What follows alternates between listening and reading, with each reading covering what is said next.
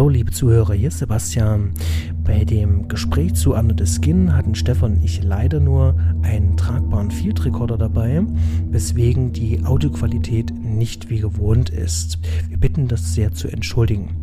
Da das Gespräch allerdings sehr ergiebig war, wäre es sehr schade, wenn das in unseren digitalen Kellern verstauben würde. Von daher wünschen wir euch jetzt ganz viel Spaß bei dieser neuen Folge und bitten nochmal die Tonqualität zu entschuldigen. Ahoi!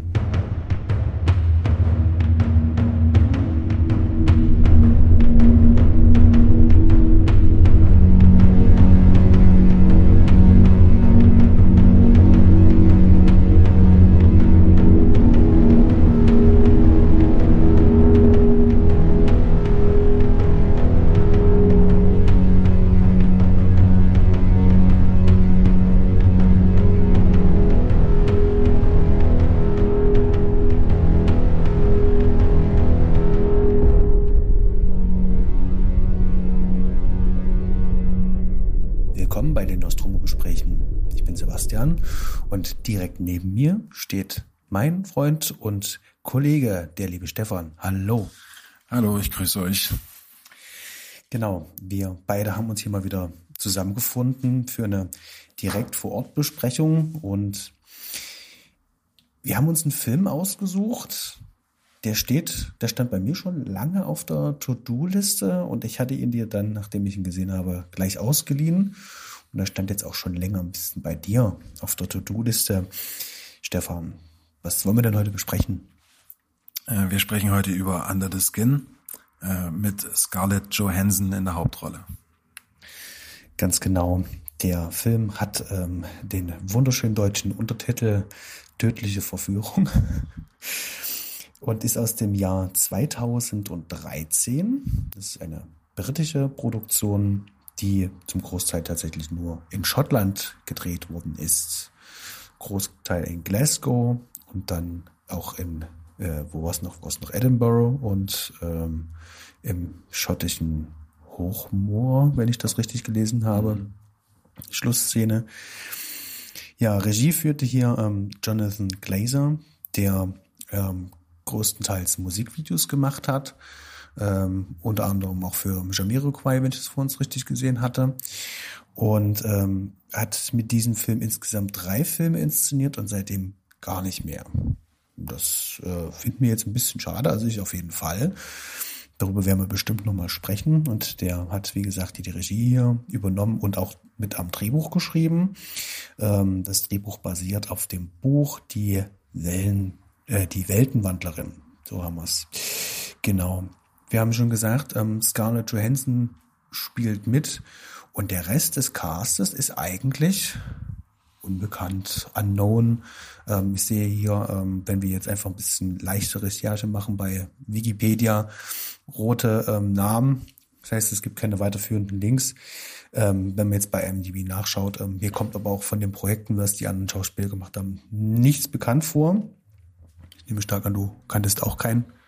Ich kannte von dem gesamten Projekt niemanden. Der Film ist ja eher so der Marke unbekannt. Das ist eher so ein Film, der läuft unter Radar bei vielen. Finde ich persönlich sehr schade. Ähm, da hätte eigentlich ein bisschen mehr Aufmerksamkeit verdient. Warum das so ist, das werden wir heute noch im Gespräch noch rausfinden. Und vor uns beim Schauen habe ich mir schon Gedanken gemacht, ähm, wenn wir jetzt den Film besprechen, ob wir den in den Genre einsortieren sollten.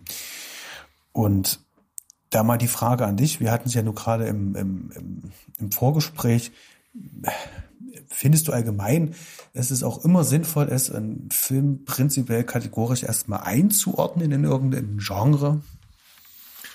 Ähm, ich finde das nicht schlimm. Ich finde, das ist eigentlich grundsätzlich in Ordnung. Ähm, sollte noch nicht übertrieben werden. Und ähm, wenn es ein Film wie dieser zum Beispiel schafft, in gar keine Kategorie geschoben werden zu können, dann finde ich das äh, umso spannender und das finde ich auch ist genauso erlaubt. Genau, ähm, hier ist es so, ich nehme jetzt hier mal ein Zitat von Senator-Filmen. Die äh, wollten ja den Film hier mit reinnehmen ins deutsche Angebot und haben gesagt, dass der Film schwer äh, vermarktbar wäre. das liegt sehr wahrscheinlich zu dem, äh, an, den, an dem Punkt, dass der Film so ein bisschen Science Fiction, bisschen streift. Da sind viele Arthouse-Momente mit drin. Also der Film fühlt sich sehr arthausig an. Ist er aber tatsächlich per se nicht. Und wir haben Thriller-Momente mit drin. Ein paar kurze Horror-Momente sind auch noch mit drin. Ähm, äh, da sind ganz viele Dinge drinne und trotzdem fällt es mir schwer, das A in irgendein Genre zu packen. Und vor allen Dingen ähm, möchte ich das auch gar nicht bei dem Film. Das äh, kommt mir gerade bei dem Film auch ganz besonders ähm, falsch vor, den jetzt einzuordnen. Ja, vor allem als ich gegoogelt habe, ähm, sah ich als erstes äh, Sci-Fi-Drama. Ähm, ich muss ja sagen, an Sci-Fi denke ich so gut wie gar nicht. Es gab eine einzige Szene und die ist am Ende die mich dann schon auch ein bisschen erschüttert und äh, mich dann auch wirklich checken lässt, okay, was für eine Welt ich hier überhaupt bin. Aber bis dahin, und dafür vergehen mindestens anderthalb Stunden, fühle ich mich schon sehr arthausig unterhalten. Genau. Der Film, du sagtest gerade schon anderthalb Stunden, der geht knapp über 100 Minuten, 107 Minuten wird hier angegeben. Und ähm, es ist am Ende haben wir es hier ein, mit einem Mini-Plot in drei Akten zu tun. Ähm, vorher sollten wir aber vielleicht einmal ganz kurz zusammenfassen, um was es eigentlich geht in Under the Skin. Ja, ähm, wir haben Scarlett Johansson in einer nicht definierbaren Charakterrolle äh, und man wird eigentlich direkt reingeworfen. Sie ist einfach nur auf Tour. Sie ist auf Tour und auf Tour und weiterhin auf Tour und ähm, spricht wildfremde Menschen an. Ähm, wenn man sie das erste Mal sieht, ist man natürlich entzückt und äh, bleibt definitiv drauf kleben und man wird ihre Fragen beantworten. Ähm, und dann wird auch relativ schnell klar gemacht, dass sie die ein bisschen einheimst. Also der ein oder andere steigt dann auch mit ein.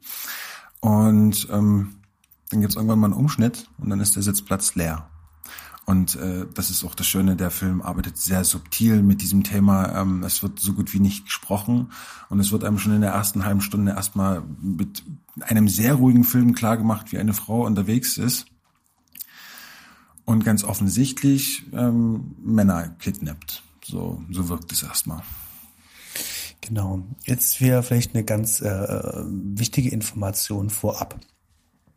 Ich würde diesen Film sehr, sehr, sehr gerne A, komplett in Gänze besprechen wollen. Und da lässt sich nicht vermeiden, dass wir wichtige Teile des Films, Wendungen, Spoiler, ne, ähm, auch vorweggreifen. Und äh, wer den Film nicht gesehen hat, den würde ich jetzt einfach empfehlen, an dieser Stelle abbrechen ja, ich auch. und unbedingt den Film anschauen und äh, dann, äh, dann wieder zurückkommen. Weil als ich den Film das erste Mal gesehen habe, der Film war nur auf meiner To-Do-Liste. Ich wusste nicht, um was es geht. Und ich habe mir noch nicht mit dem Klappentext, äh, Klappentext angeschaut und habe den Film einfach angemacht. Und dann konnte der Film wirken. Und ich finde, das ist genau das Richtige, mhm. wie dieser Film eigentlich gesehen werden sollte. Umso weniger man weiß, umso besser finde ich das. Die Tatsache, dass die von Scarlett Johansson gespielte äh, Laura, so heißt sie. Übrigens, den Namen ähm, erfährt man eigentlich nie im Film. Also mhm. spricht sie nicht aus. Genau. Ähm, ist offensichtlich ein Alien. Wir haben äh, die Eröffnungsszene und ähm, spätestens bei der Eröffnungsszene, was auch immer da passiert, dieses Auge, was da sozusagen, ähm, wir haben diese in der Fahrt ähm, ähm, aus dem Inneren eines Auges auf Mikroebene und werden immer größer und kommen dann am Ende, äh, am Ende des Auges raus, wie so eine Art Geburt, sind wir in einem weißen, sterilen Raum. Ähm, und dort sehen wir Scarlett Johansson tot liegen und ähm, eine andere Scarlett Johansson ähm, zieht ihr die Sachen aus und zieht sie sich selber an. Und ähm, das sieht so aus, so ein bisschen so wie ähm, die, die Körperfresser kommen. Das heißt also, wir haben jetzt ähm, uns den Menschen geschnappt und rauben seine Identität. Und äh, dieses Alien geht jetzt ähm, auf Raubzug raus, um Essen zu besorgen. Ähm, wie wir dann im Film noch weiter rausfinden werden, ähm, die Männer, die dann ähm, auf der Straße gejagt werden. Das heißt also, sie fährt mit dem Van, fährt so rum, zum großen weißen Van.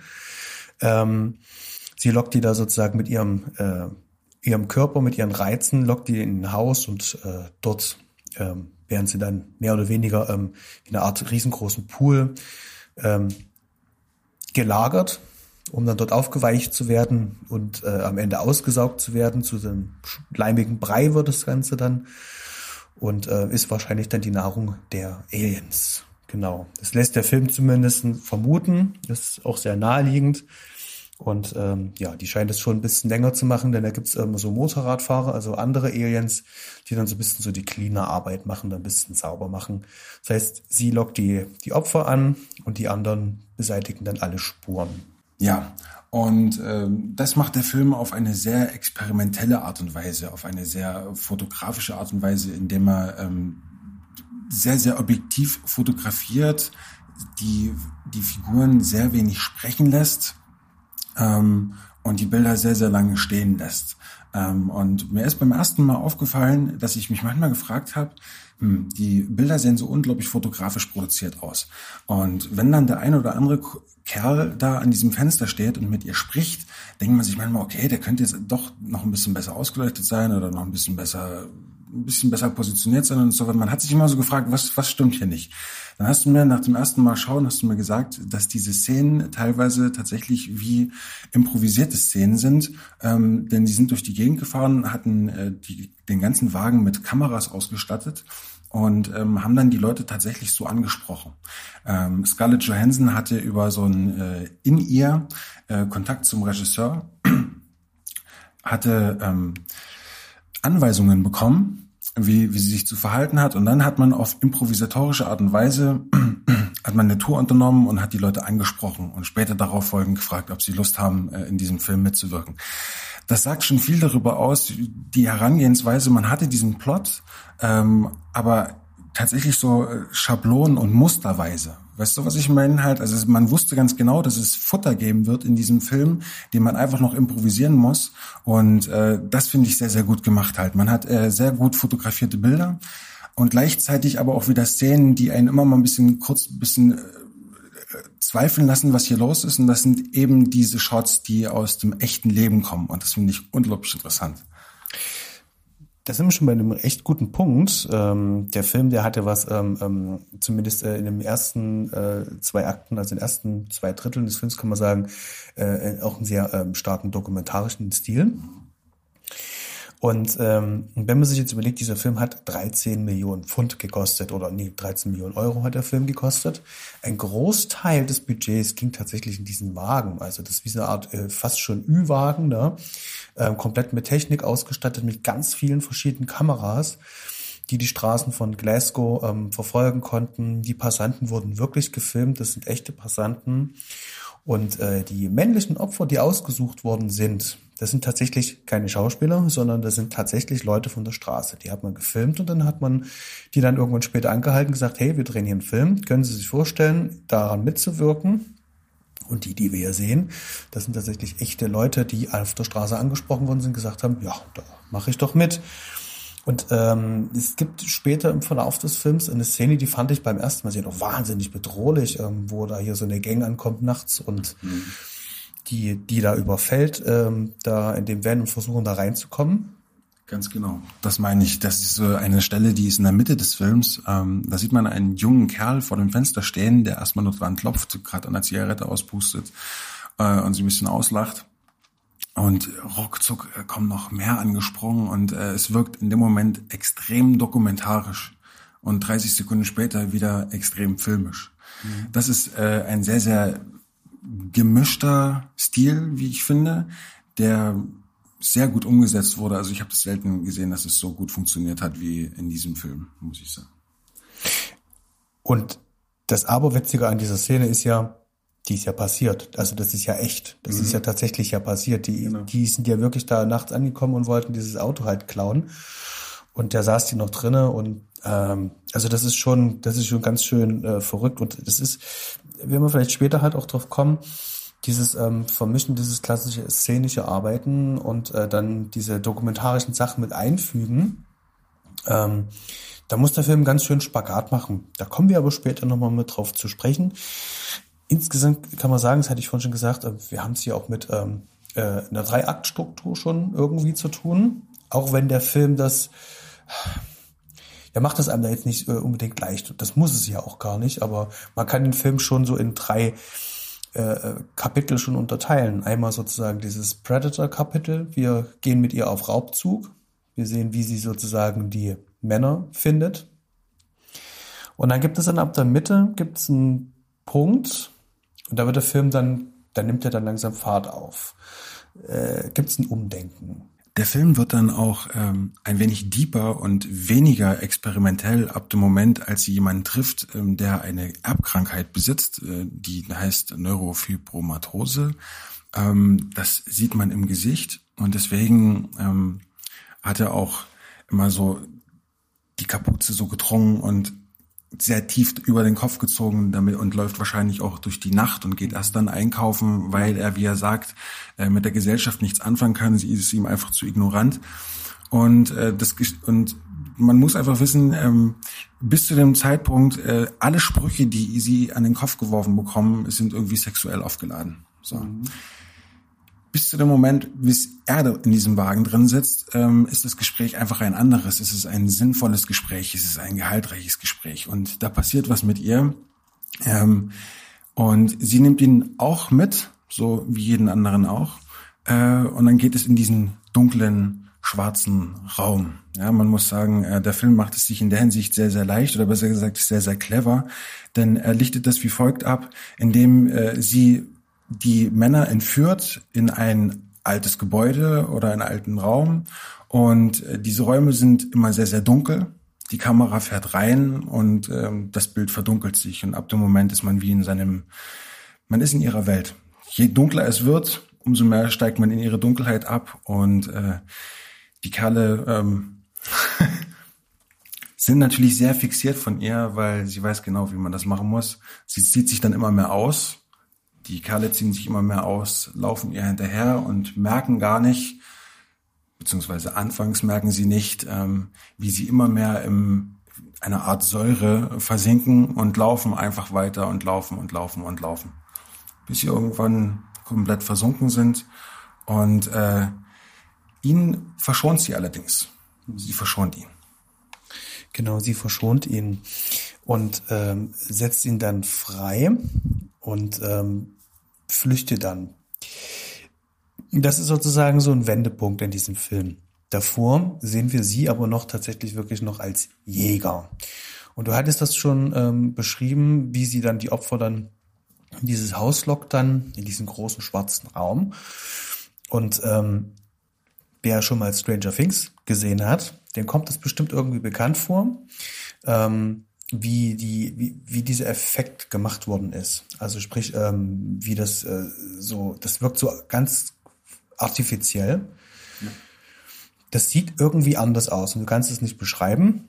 Und ähm, ich werde das auch in die Shownotes mal verlinken. Da gibt's ähm, ein paar ähm, britische Effektspezialisten, die diesen Effekt einfach mal nachgebaut haben mit Practical Effects. Am Ende ist das nichts weiter als ähm, mehr oder weniger ein schwarzes, äh, also ein Bassin ist das ein kleines, alles mit schwarzem PVC-Boden, ein bisschen Wasser drinne.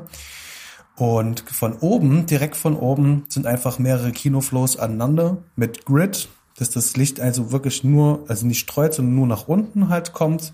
Ringsrum alles schwarz. That's it. Und das funktioniert, das ist Wahnsinn. Das Licht von oben und wird durch das Wasser von unten wieder nach oben gespiegelt. Und äh, wenn man da von der Seite ähm, äh, filmt, das hat einen wahnsinnigen Look, das ist sehr intensiv. Ähm, das macht eine unglaublich artifizielle ähm, äh, Zeichnung, auch in den Gesichtern. Also das ist ein unwahrscheinlich, ähm, also ich finde es ja wirklich einen faszinierenden Look halt und der macht genau das Wichtige für diese Szene eben halt. Was Bedrohliches und gleichermaßen auch schon was äh, Erhabenes irgendwie noch mitzugeben. Weil es so freigestellt ist. Genau. Das ist sehr schön. Das ist sehr freigestellt. In diesem ersten Akt, äh, in dieser, ich sag mal, diesem Predator-Akt, also in diesem Jäger-Akt, sollen wir natürlich auch ein bisschen was zu ihrer Charakterisierung ja auch mitbekommen.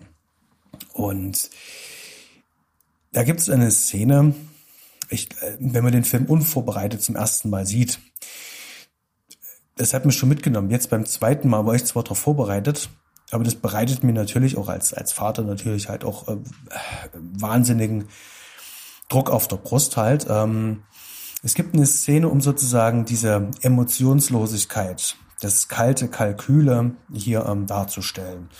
Und äh, da gibt es eine Szene am Strand mit einer Familie, die ihren ertrinkenden Hund äh, retten will. Es ist ein schwerer Seegang, äh, große Wellen und äh, die Familie äh, rennen eben halt alle rein ins Wasser, um den Hund zu retten und das Baby ist noch am Strand.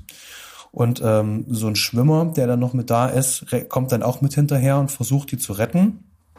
Und völlig erschöpft, nachdem er den Vater gerettet hat, aber er wieder reingeht, um dann seine Frau zu retten, ähm, sieht man dann, wie ähm, Scarlett Johansson, also die Laura, den dann einfach eiskalt mit dem Stein erschlägt und dann einfach entführt, während nebenher das Kind schreit und weint.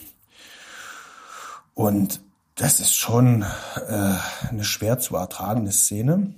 Ähm, vor allem später dann nochmal, als dann die Cleaner kommen und dann nochmal die ganzen Klamotten beseitigen und das schreiende Kind ja immer noch da ist.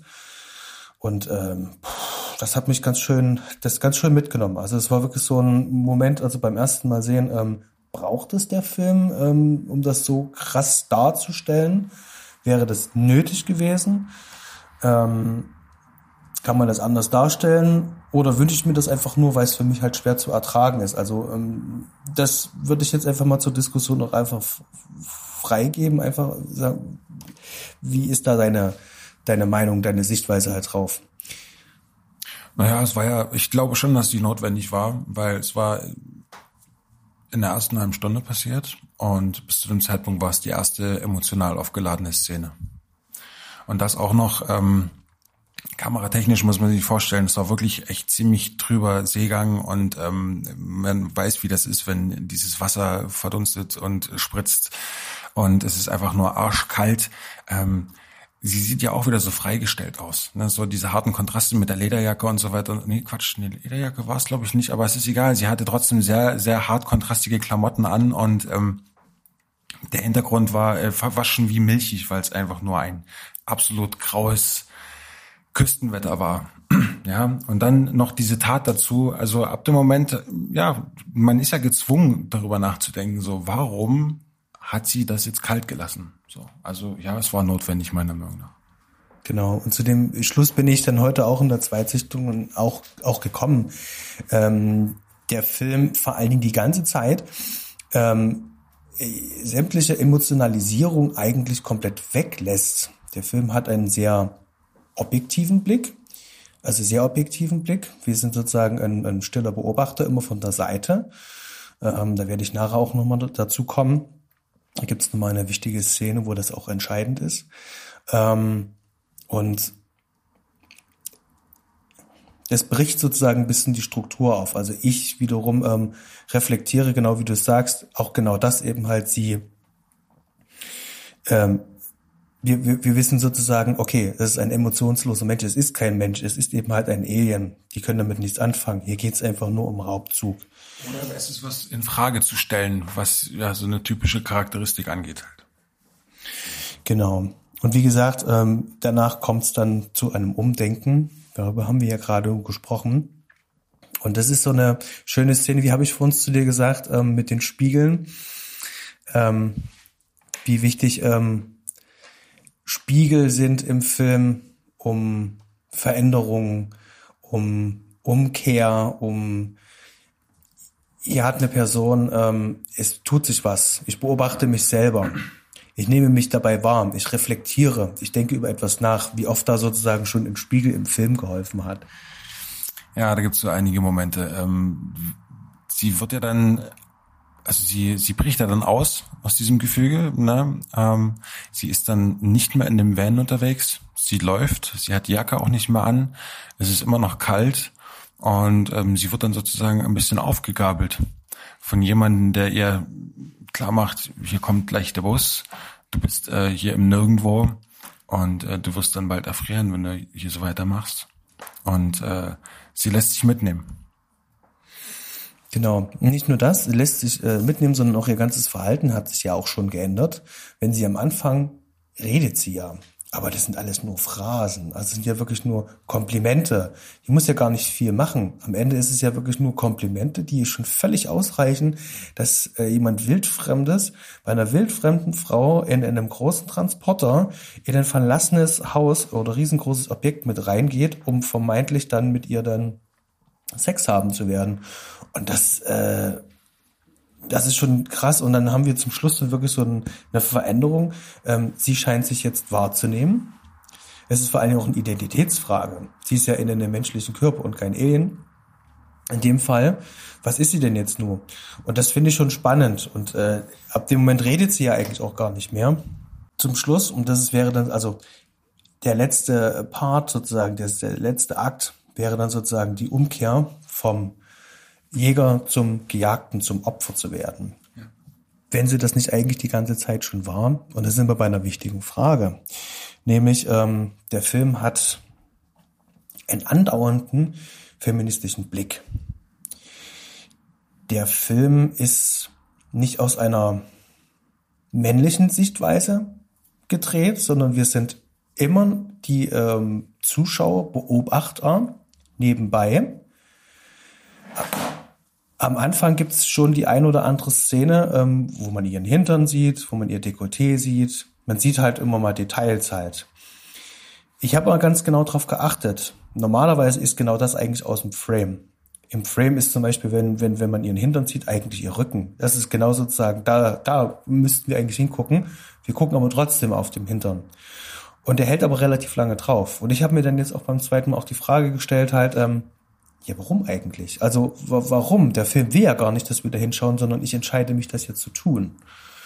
Und das, das zieht sich durch den ganzen Film. Wir können uns immer aussuchen, wo wir hinschauen. Denn im goldenen Schnitt liegt das in den seltensten Fällen. Und das finde ich wiederum sehr bemerkenswert. Also am Ende, ähm, ähm, wie hatte ich, ich hatte uns die Frage gestellt, ähm, du sagtest ja, ähm, jeder äh, Mann möchte in diesem Film ähm, wahrscheinlich Sex mit ihr haben, möchte körperlich werden mit ihr, möchte intim mit ihr werden. Mhm.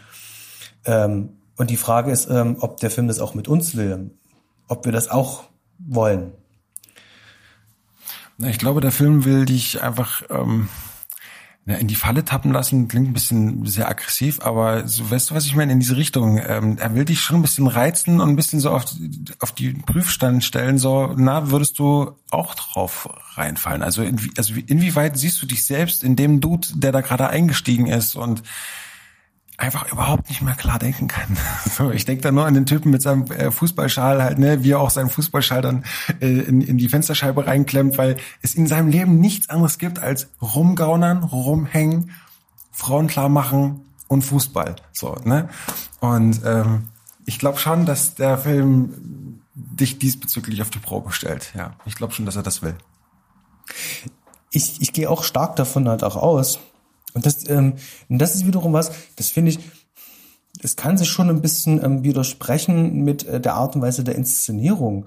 Denn äh, die, die Leute, die dort gefangen werden, ja, das sind nicht die möglichen Zuschauer dieses Films. Ähm, also diese Inszenierung schreckt ja dann auch ab, ähm, gerade solche Leute. Das heißt also, die Leute, die es zu entlarven gilt. Aber unabhängig davon, äh, wir sind jetzt hier auch keine ähm, proletenden Fußballfans. Äh, trotz alledem ähm, gab es viele Momente, wo wir auch einfach nur ähm, dieser wundervollen Frau auch einfach äh, erlegen sind. Und der Film weiß das und er nutzt das auch aus. Und ähm, ich finde das, ähm, ich, ich habe mal einen, irgendwann mal einen Vergleich gebracht. Ähm, Scarlett Johansson, die hat so eine Präsenz.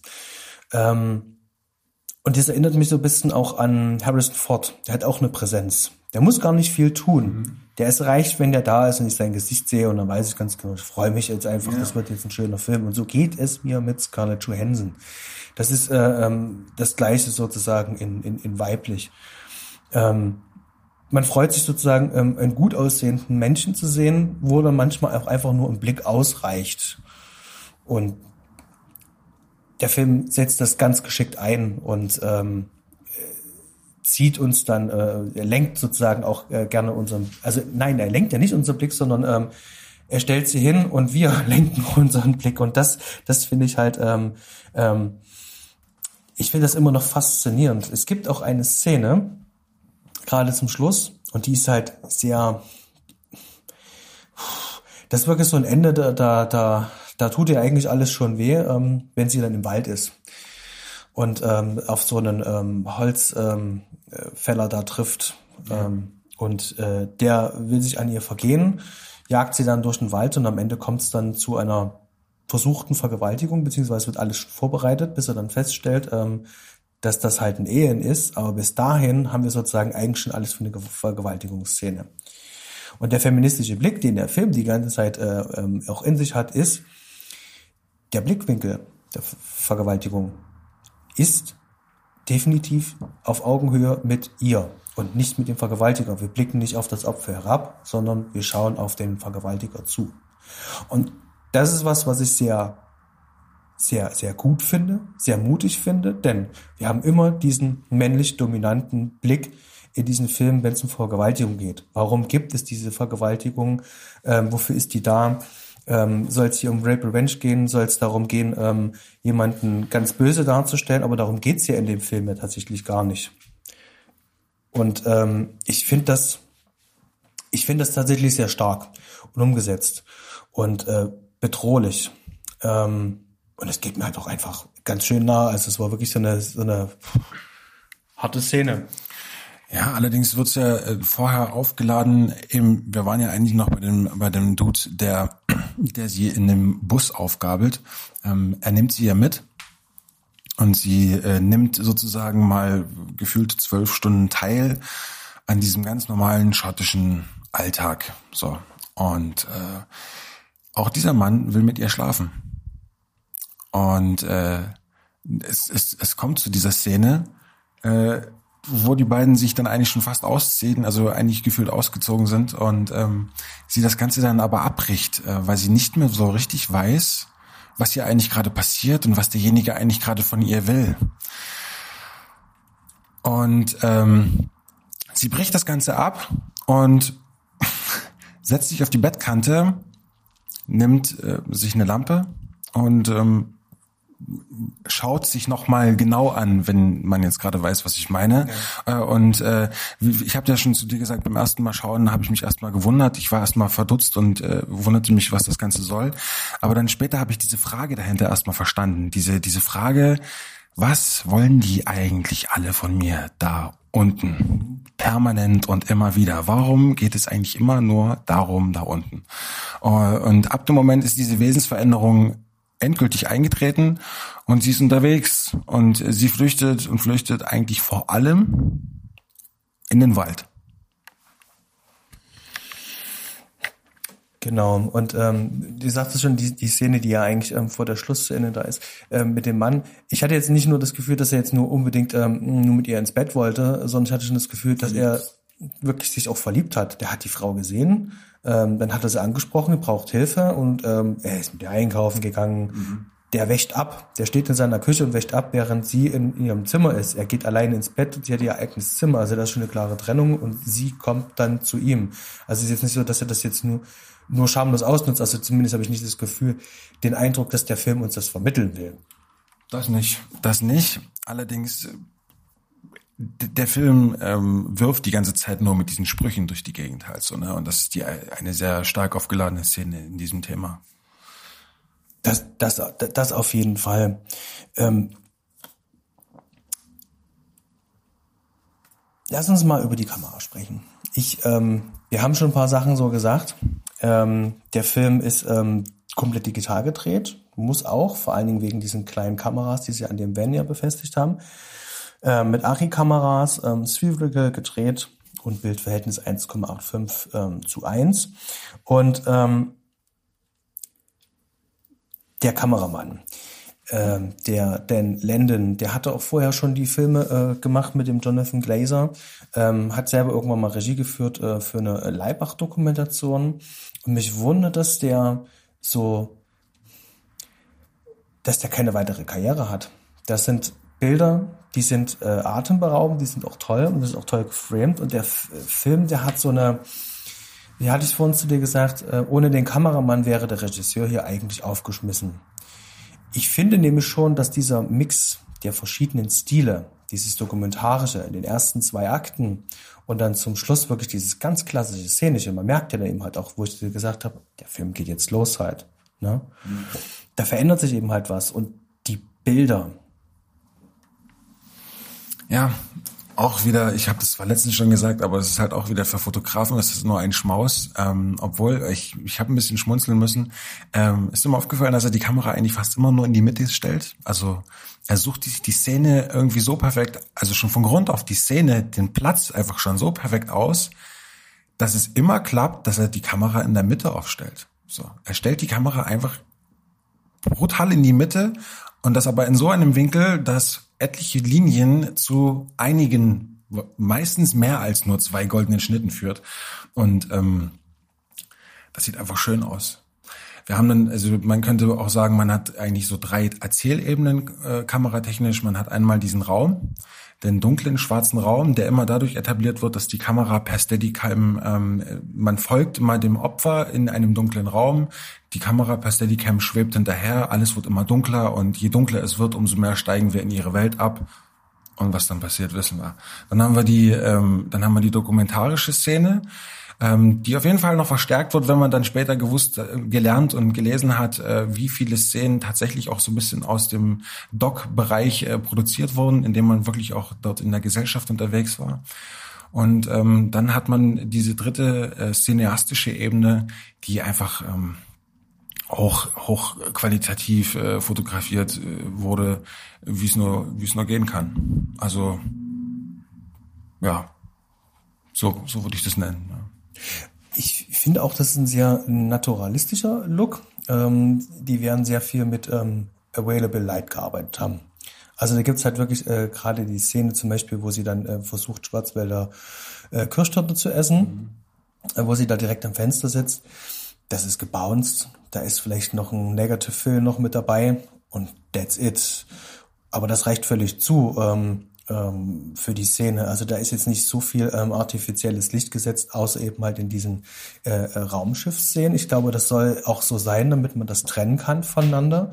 Ähm, und draußen, dokumentarisch, wenn wir in dem Van sind, da ist gar kein Licht. Da ist auch noch nicht mal Licht geshaped oder in Form gebracht, sondern das ist halt einfach genau so, wie es halt ist. Und man hat bewusst auch so ein bisschen ähm, die Auswahl der Brennweiten mal so ein bisschen auf den Kopf gestellt. Ähm, man hat im Acting oft mit Weitwinkeln gearbeitet, was man ja sonst eigentlich nicht so oft macht. Und ähm, in, der, in, der, in, in den Landschaftstotalen hat man dann wiederum ständig 150 Millimeter verwendet, um äh, die ganzen Kontraste und Linien zu verflachen und engeren Bezug dazu. Also diese, äh, diese schottische Umgebung halt. Ne? Also das ist es ist auf jeden Fall ein Schmaus. Also wer auf äh, gute Kameraarbeit äh, steht, der wird auf jeden Fall schon nur alleine deswegen äh, sehr viel Freude haben. Und ich sagte auch vorhin schon, ich finde wirklich, man sollte den Film äh, wirklich in kompletter Dunkelheit sehen. Das ist der beste Effekt. Ähm, als ich ihn das erste Mal gesehen habe, heute hatten wir ein bisschen Tageslicht im Raum, ähm, war okay. Aber vor drei Tagen, als ich ihn das erste Mal gesehen habe, ähm, das war dann in der Nacht, wo wirklich kein Licht war. Ähm, wenn ihr die Szene seht, äh, wenn man mit ihr in ihrem in ihrer in ihrer Welt ist, in ihrer Vision im dunklen Raum, ähm, dann werdet ihr verstehen, warum. Also unbedingt im Dunkeln schauen und das Licht ausmachen. Mhm das ist tatsächlich auch ein Tipp, den ich auch allgemein ähm, auch mitgeben könnte. Ich habe ja. es mehrfach versucht, ähm, äh, vormittags, wenn ich da mal Zeit habe. Ich meine, als Freiberufler ist das ein bisschen einfach. Äh, kind, äh, Kita, äh, Frau arbeiten. Ähm, dann hat man vormittags Zeit, aber das macht nicht mal halb so viel Spaß, sich einen mhm. Film ähm, äh, da anzuschauen. Ähm, wenn wir bei der äh, Kameraarbeit sind, ähm, bei dem ganzen Look, das ist ja auch äh, einhergehend hier mit auch mit äh, der Regie, denn es gibt äh, sehr wenig, sehr wenig Dialog. Und wir haben, wir haben sehr viele Bilder. Wir müssen uns sozusagen den Film zusammen denken. Der Film ist jetzt auch nicht klassisch nach Mise en scène, sondern das ist hier ganz klassisches Continuity Editing. Aber der Film wurde, wie hast du so schön gesagt, ähm, in der Postproduktion wahrscheinlich erstmal so richtig geschliffen. Es gab Nachdrehs, das heißt also, das sagt uns auch, der Film war dann doch noch nicht fertig, das heißt, der Film hat sich erst entwickelt. Und ähm, das merkt man, also man merkt es dem Film schon auch an halt. Also diese verschiedenen Stile, ähm, die der Regisseur einsetzt. Ich hatte das Gefühl, wo ist denn deine Handschrift? Dein Kameramann, der, ähm, der arbeitet hier und macht dir ganz schön viele Angebote. Ähm, und du kannst dich dann da halt entscheiden. Aber ich sehe da ähm, tatsächlich ähm, rein von der Handschrift des Regisseurs, da, da fehlt mir halt irgendwie so ein bisschen was halt. Also hätte ich mir schon ein bisschen, äh, ein bisschen Klarheit gewünscht. Das ist übrigens mein einziger Kritikpunkt und der ist aber jetzt nicht so schwerwiegend gravierend, sondern es ist halt einfach nur was, ähm, das kannst du halt machen. Das Problem ist halt, ähm, wenn du danach nochmal arbeiten möchtest. Die Produzenten, wenn die auch sagen, Junge, achte ein bisschen auf die Form, dann ist es für uns auch einfacher, ähm, die Dinge zu produzieren. Mhm. So dauert die Postproduktion viel länger. Und ähm, das, man kann sagen, was man will, aber sein Handwerk sollte man dann eben halt gut drauf haben. Und wenn man eben halt mixt, mir fällt jetzt einer ein, Oliver Stone zum Beispiel, der kann das. Ja. Und der macht das auch. Aber hier ähm, merkt man schon, da ist bestimmt eine ganze Menge passiert. Und da würde mich vielleicht auch mal deine fachkundige Meinung auch einfach mal zum, zum, zum Schnitt einfach mal interessieren. Der Schnitt war großartig und hat auf jeden Fall alles herausgerissen, denn er hat äh, mit einem bewussten Mix aus äh, schnellen Bildern und äh, sehr langen Bildern gearbeitet und ähm, hat die erste Stunde, ich würde mal sagen, linear experimentell gearbeitet, weil wie gesagt, wir gucken die erste Stunde, gucken wir einfach nur einem Predator zu, der unterwegs ist.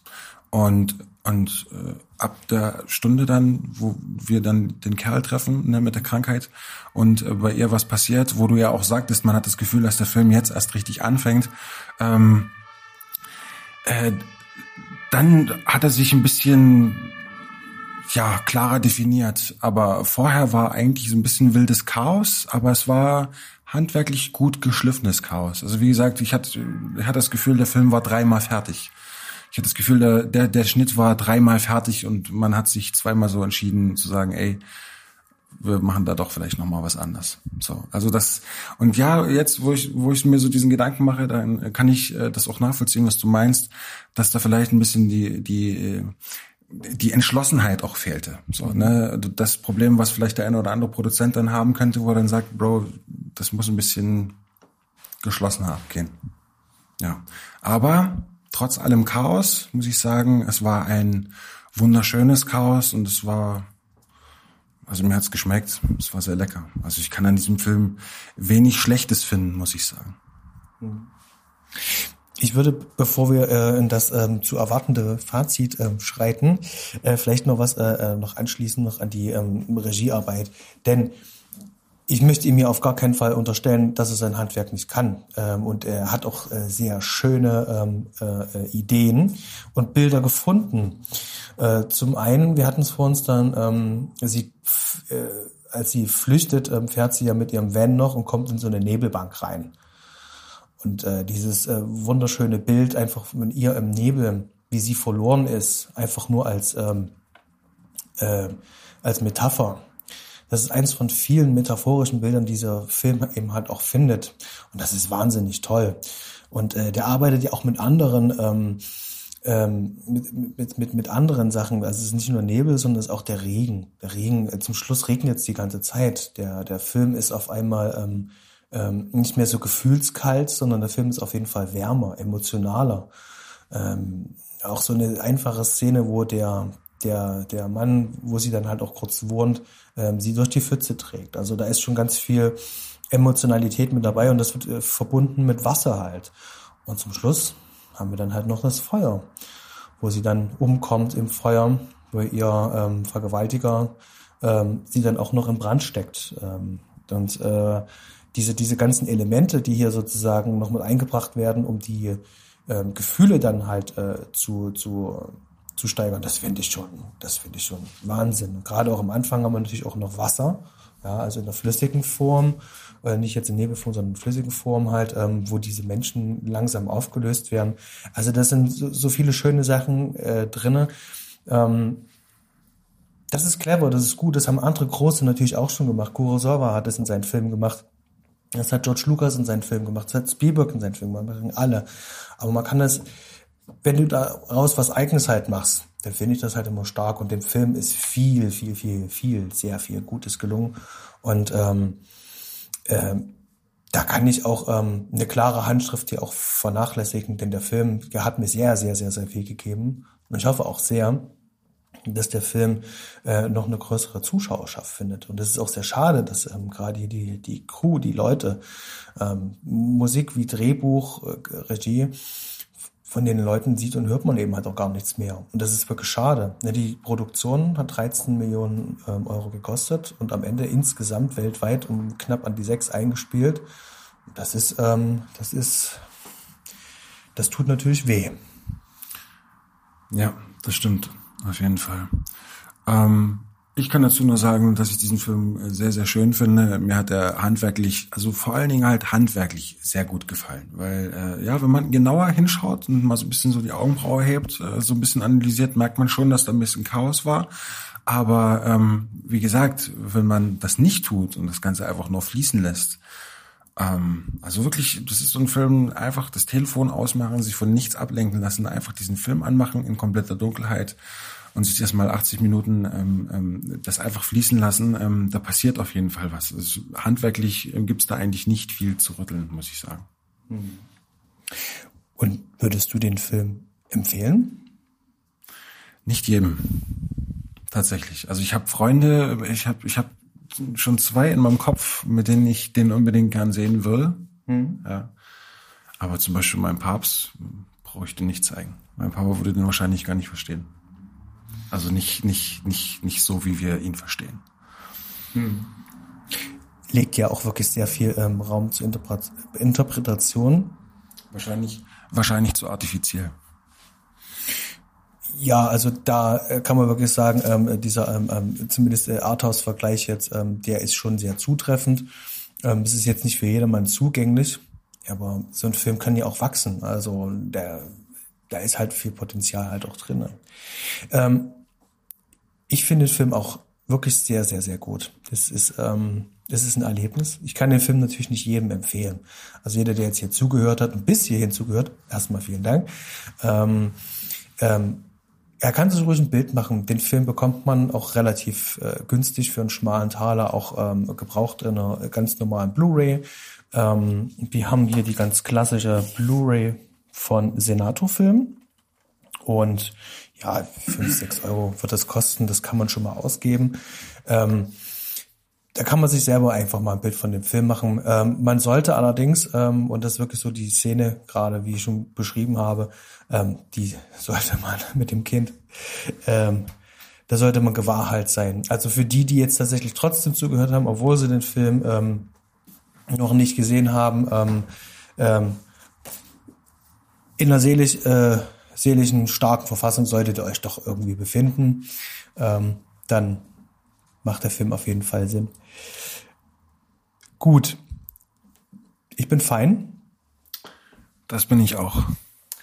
Und ich freue mich auf unser nächstes Gespräch. Das ist noch nicht ganz klar, was es wird, oder ist es klar? Ich glaube noch nie. Genau, wir haben hier noch so einen kleinen To-Do-Stapel. Da gibt's auch noch einen 1990er Film, äh, ein Vorreiter, der ist ein heißer Anwärter. Mal sehen, ob es der wird. Aber das werden wir rausfinden beim nächsten Mal. Vielen Dank fürs Gespräch, Stefan. Ich danke auch. War sehr schön.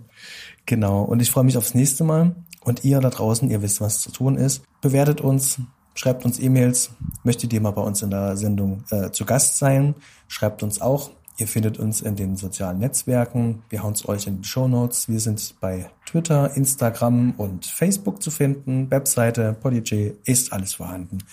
In diesem Sinne, habt eine schöne Zeit. Vielen Dank fürs Zuhören und bis zum nächsten Mal. In diesem Sinne, adios.